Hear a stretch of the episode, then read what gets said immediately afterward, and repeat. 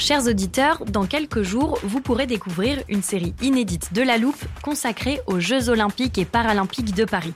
À trois mois de la cérémonie d'ouverture, on s'est demandé comment réussir ces JO. Les transports sont-ils prêts à affronter les milliers de touristes? Le dispositif de sécurité est-il suffisant? L'enthousiasme sera-t-il finalement au rendez-vous? Pour répondre, on plonge durant cinq épisodes dans les archives des éditions précédentes, accompagnés des journalistes de l'Express. C'est à retrouver à partir du 13 mai sur toutes les plateformes d'écoute. Hey, it's Paige DeSorbo from Giggly Squad. High quality fashion without the price tag. Say hello to Quince. I'm snagging high-end essentials like cozy cashmere sweaters, sleek leather jackets, fine jewelry, and so much more. With Quince being 50 to 80% less than similar brands. And they partner with factories that prioritize safe, ethical, and responsible manufacturing. I love that. Luxury quality within reach. Go to quince.com slash style to get free shipping and 365 day returns on your next order. Quince.com slash style.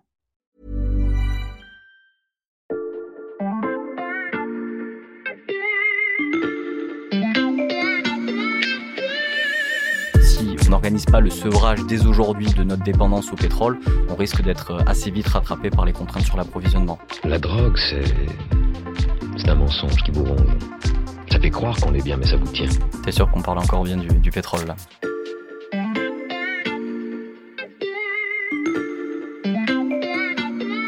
Salut, c'est Xavier Yvon. Nous sommes le mercredi 30 juin 2021. Bienvenue dans La Loupe, le podcast quotidien de l'Express. Allez, venez, on va écouter l'info de plus près. Aujourd'hui, la drogue s'est banalisée. Elle est là. Dans les journaux, au boulot, à l'école. On en plaisante sur les plateaux de télévision. On s'est habitué. Mais ce n'est pas pour autant qu'elle fait moins de ravages. En entendant ça, spontanément, vous pensez à ces spots télévisés de lutte contre la cigarette, le cannabis ou la cocaïne. Mais il y a une drogue qui ne vous vient pas à l'esprit. Une drogue à laquelle la planète entière est complètement accro, même si on sait qu'elle nous fait du mal. Cette drogue, c'est le pétrole, seconde source de pollution atmosphérique derrière le charbon, et pourtant, Et comme promis, Antoine, la hausse du pétrole qui s'accélère. Désormais, ce sont les 75 dollars qui sont en vue hein, sur le Brent. On est au-delà des 74 ce matin, Antoine. ça c'était il y a seulement quelques jours, après s'être effondré pendant la crise du Covid, le prix du pétrole remonte en flèche, car ils ont beau savoir que cette énergie est épuisable et polluante, les pays et les entreprises du monde entier n'arrivent pas à s'en passer. Le pétrole est-il une drogue comme les autres? C'est la question que l'on passe à la loupe aujourd'hui. J'accueille dans le studio de la loupe Lucas Mediavilla. Salut Lucas. Salut Xavier. Alors toi, tu es le spécialiste, Lucas, des questions d'énergie ici à l'Express. Et en préparant ce podcast, bah, c'est toi qui nous as dit que le monde était encore euh, drogué au pétrole. Alors on, on t'a pris au mot à la loupe. T'en as jamais pris? Tu vas voir, c'est super. D'abord, euh, Lucas, est-ce que tu peux nous expliquer pourquoi euh, la planète est devenue accro à ce produit-là? Pourquoi le pétrole? Je pense que mm, il y a au moins trois raisons. La première, c'est que le pétrole, c'est une énergie qui est pas chère. Euh, Aujourd'hui, on extrait du pétrole à des prix vraiment très très très faibles. Euh, je suis désolé, je vais je vais un peu multiplier les chiffres, mais euh, aujourd'hui, pour extraire un litre de pétrole, ça coûte dans certains territoires du monde 6 centimes. Donc c'est moins cher même que l'eau en bouteille. Donc c'est quelque chose qui est pas cher. C'est quelque chose qui a une grosse densité énergétique. Donc ça sert à, on le sait par la combustion, à alimenter pas mal de choses. Et la troisième chose, c'est que c'est un liquide, donc il est transportable, il est stockable, euh, alors que par exemple l'électricité, elle se transporte assez mal, elle est assez peu stockable et le gaz, n'en parlons pas. Hmm. Le pétrole est donc euh, devenu notre produit préféré et c'est comme ça que le cycle de l'addiction s'est mis en place. Ouais, aujourd'hui on a vraiment euh, la croissance économique de, de la planète, elle est complètement dépendante du pétrole. Euh, on le voit assez bien sur les transports, hein, puisqu'on fait rouler les voitures, on fait les bateaux, les avions, tout marche au pétrole. Donc ça c'est pour les transports, mais on s'en sert aussi par exemple pour la production de plastique, on s'en sert pour le bitume, donc on s'en sert pour faire les, les routes, on s'en sert aussi pour chauffer les maisons, puisqu'on utilise du fuel. Donc aujourd'hui la croissance économique de la planète, elle est intimement liée à euh, la demande énergétique et du pétrole. Et cette euh, dépendance au pétrole dont tu parles, on l'a vu hein, pendant la crise du Covid, la croissance économique mondiale a chuté et donc les prix du pétrole avec. Alors c'est une situation qui est totalement euh, inédite, effectivement. Euh, le baril de pétrole se vendait hier à New York à moins 37 dollars. Je dis bien moins 37 dollars. Des valeurs négatives pour le pétrole, c'est possible ça, Lucas? Ouais, c'est possible et c'était assez absurde. C'est-à-dire que concrètement, vous aviez euh, un producteur ou un détenteur d'un baril de pétrole qui payait un acheteur pour lui en débarrasser. Donc c'est une situation qui est juste inédite dans l'histoire. Et en fait elle s'explique par un mécanisme que on connaît assez bien dans les matières premières, c'est que vous avez toujours une offre et une demande. Et en fait pendant la crise avec les, épisodes de confinement, ben, on a arrêté de faire voler des avions, euh, les routes, enfin les voitures ont arrêté de rouler évidemment. Et donc en fait la demande, la consommation de pétrole, elle s'est effondrée. Et dans le même temps la production de pétrole, elle est quand même restée à des niveaux assez importants.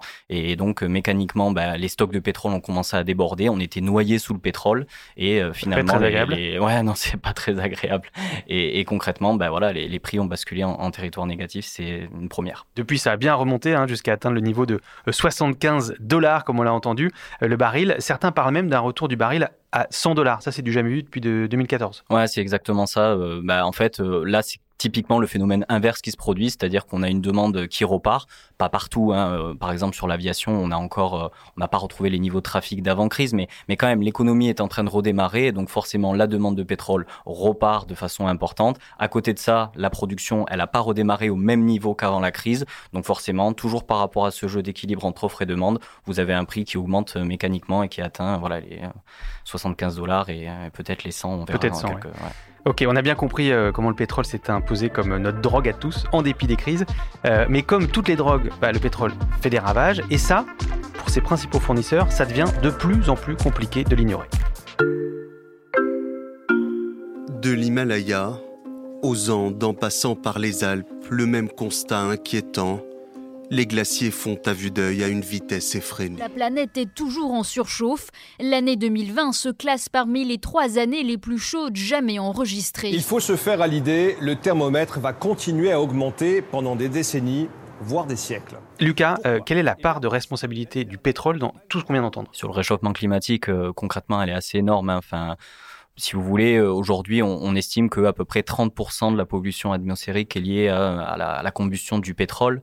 Le Guardian, donc journal anglais, s'était amusé à faire il y a, il quelques temps euh, un top 20 des, entreprises qui avaient la plus grosse empreinte carbone depuis 1965. Euh, Et là, on était quasiment au carton plein, c'est-à-dire qu'on avait euh, parmi les plus gros pollueurs, on avait toutes les sociétés pétrolières qui arrivaient dans le top 5, c'est-à-dire Saudi Aramco, qui est la compagnie nationale de l'Arabie Saoudite, on avait les Russes de Gazprom, on avait les Américains d'ExxonMobil ou de Chevron. Donc, on avait vraiment, voilà, sur le top 20, une surreprésentation absolument énorme des, des acteurs pétroliers. Hmm. Le pétrole est responsable d'environ un tiers des émissions de CO2, mais il y a d'autres euh, sources de pollution dans le pétrole. Ouais, tout à fait. Il y a aussi les émissions de méthane. Donc, c'est un gaz qui est 25 fois plus réchauffant que le CO2, mais on n'en parle pas vraiment. Et aujourd'hui, euh, voilà, le, méthane, on, estime que entre 40 et 50 des émissions de méthane sont liées à l'industrie pétrolière. Et puis sans parler même du réchauffement climatique et du CO2, il y a évidemment l'impact des projets, euh, que ce soit les plateformes pétrolières, les oléoducs, euh, voilà ce genre de projets qui ont un impact toujours énorme sur la, sur la biodiversité, même si les entreprises du pétrole essaient de limiter cet impact.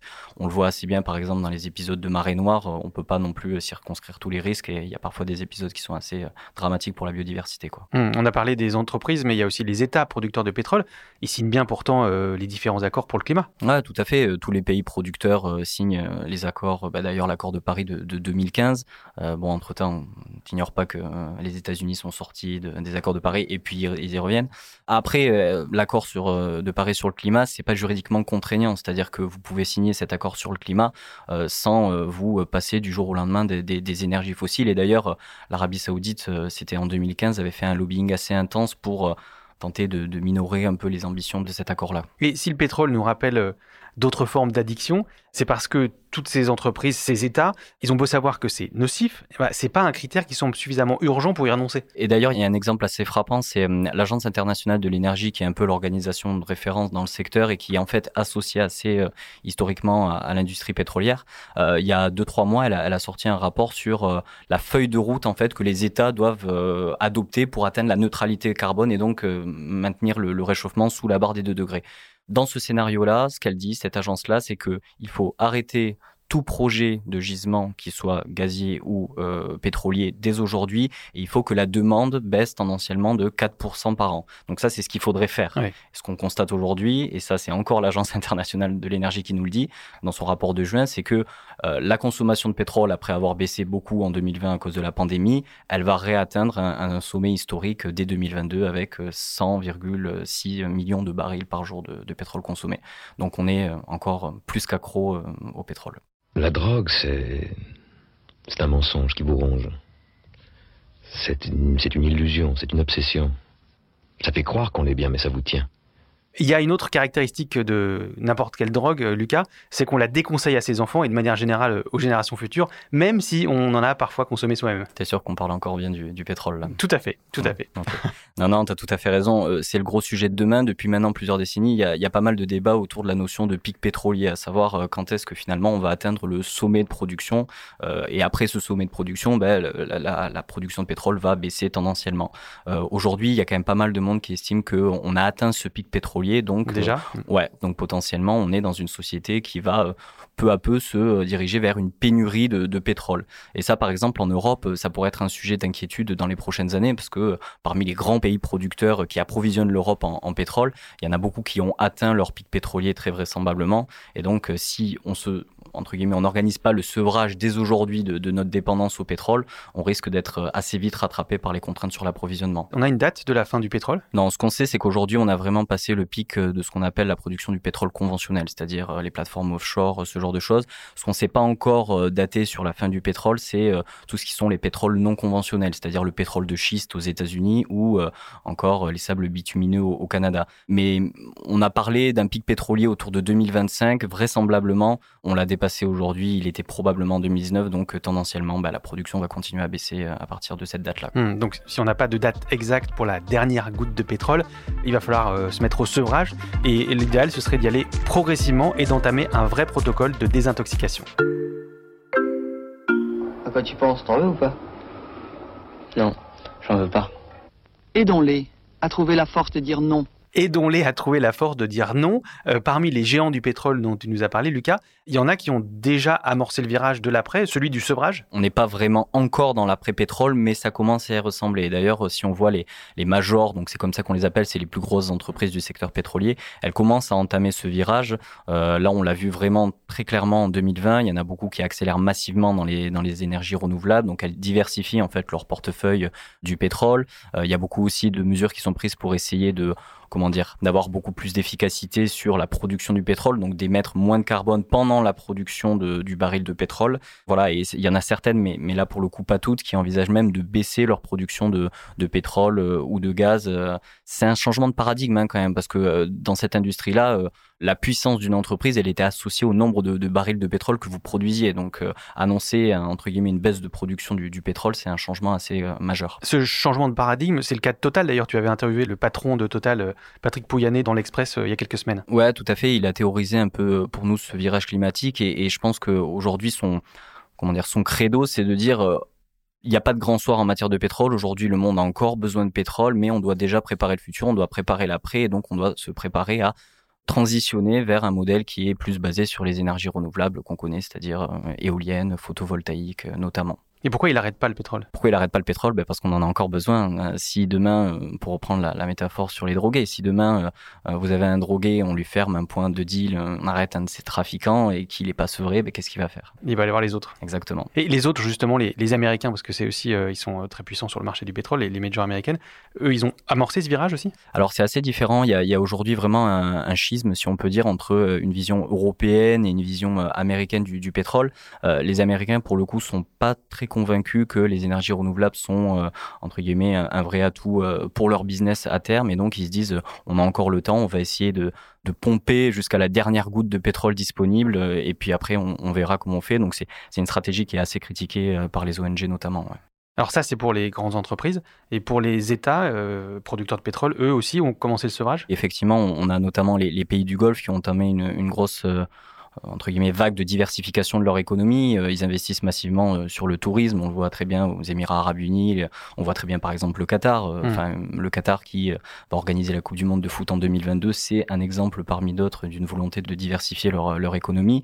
Maintenant, il y, a, une forme un peu de paradoxe, c'est que ces pays-là, ils sont encore excessivement dépendants du pétrole qui assure entre la moitié et, et, plus de deux tiers généralement de leurs ressources budgétaires. Donc elles ont encore besoin du pétrole et de vendre du pétrole pour investir dans la diversification. Donc, euh, on est bien sur un modèle de transition et pas un modèle de rupture. Hmm, de désintoxication, parce qu'il y a aussi un problème de, de demande. Hein. Il y a toujours toujours besoin de pétrole pour les activités dont, tu parlais tout à l'heure, hein, le chauffage, le transport, la pétrochimie. Aujourd'hui, le pétrole, c'est 40% de la demande énergétique mondiale. Donc, euh, on n'est pas encore en train de, se sevrer assez rapidement. C'est-à-dire que même si on commence à voir euh, sur l'électrification des voitures électriques, voilà, ce genre de choses, on est encore loin d'amorcer un vrai sevrage de, du pétrole. Comment aider les personnes à arrêter l'utilisation abusive d'un produit? Comment réussir son sevrage? À quoi sert une cure de désintoxication? Comment éviter la rechute? Lucas, on va terminer notre comparaison en se demandant euh, ce que valent les différents substituts à cette drogue qui est donc euh, le pétrole. en l'occurrence, les substituts, bah, c'est les autres formes d'énergie. Alors il y a l'électricité, on en a parlé euh, on en est où aujourd'hui? Aujourd'hui, très clairement, il n'y a aucune euh, énergie qui soit là euh, disponible tout de suite à l'échelle industrielle pour nous permettre de décarboner massivement nos, modes de transport. Si on prend l'exemple des, biocarburants qui peuvent remplacer l'essence, aujourd'hui, c'est une quantité epsilonesque de ce qu'il faudrait avoir pour, pour décarboner les transports. On parle beaucoup de l'hydrogène, c'est un peu un mot magique qu'on entend aujourd'hui dans, la sphère publique. Il faut savoir que l'hydrogène, on pourra l'utiliser à terme pour les véhicules lourds notamment. là, par exemple, on entend beaucoup parler de l'hydrogène pour l'aviation. Il faut savoir qu'il n'y aura pas de, a priori de solution mature avant 2040-2050. Euh, Et là encore, euh, pour avoir de l'hydrogène, il faudra euh, investir très très massivement dans les solutions bas carbone pour produire de l'hydrogène qui permettra de faire voler les avions. On en est encore très très loin. Ça, c'est clairement une question pour les politiques publiques. Et justement, les, politiques, les gouvernements, qu'est-ce qu'ils peuvent faire pour accélérer le processus? En France, comme dans le monde, les États, ils ont un rôle prépondérant. J'en vois au moins deux grands rôles. C'est le premier, ça va être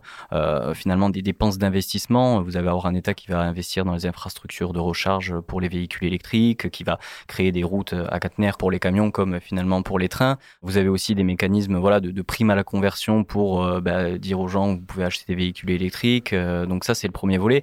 Le deuxième volet, il sera peut-être un peu plus réglementaire. Ça sera pas, il s'agira pas d'envoyer euh, quelqu'un en prison parce qu'il a fait son plein d'essence, mais c'est peut-être par un mécanisme de, de, fiscalité carbone, essayer de le, le faire changer ses comportements. Il y a l'argent, on sait, c'est aussi le nerf de la guerre, enfin une autre drogue. On peut aussi agir sur le portefeuille. Très clairement, la finance aura un, rôle essentiel euh, à jouer dans cette transition. On voit d'ailleurs qu'aujourd'hui, euh, il y a une forme un peu de, de, transition aussi de la part des financiers. On, l'a vu là pendant les épisodes d'Assemblée générale des différentes compagnies pétrolières. Il y a pas mal d'actionnaires euh, activistes qui sont montés au capital de ces sociétés-là en disant bah, au patron de Total, en disant au patron de Shell, d'ExxonMobil aux États-Unis, vous ne faites pas assez pour le climat, donc il faut que vous alliez beaucoup plus vite, il faut que vous investissiez beaucoup plus massivement dans, dans les énergies renouvelables. Donc il y a une partie de la finance, c'est pas encore massif et selon les ONG, ça va pas encore assez vite, mais il y a quand même une partie de la finance qui commence à rerouter le capital en, direction des investissements euh, renouvelables. Bah, merci beaucoup euh, Lucas Mediavilla. On va suivre tout ça en lisant tes papiers euh, sur l'énergie sur le site internet de l'Express. Allez, je me l'autorise. Si vous êtes euh, déjà en train de devenir accro à la loupe, eh bien, n'oubliez pas de parler du podcast autour de vous euh, et de nous mettre des étoiles sur vos plateformes. C'est important. Vous pouvez aussi nous écrire, euh, je vous rappelle l'adresse, la loupe at l'express.fr. Cet épisode a été fabriqué avec Louis Coutel, Margot Lanuzel, Mathias Pengili et Lison Verrier. Retrouvez-nous demain pour passer un nouveau sujet à la loupe.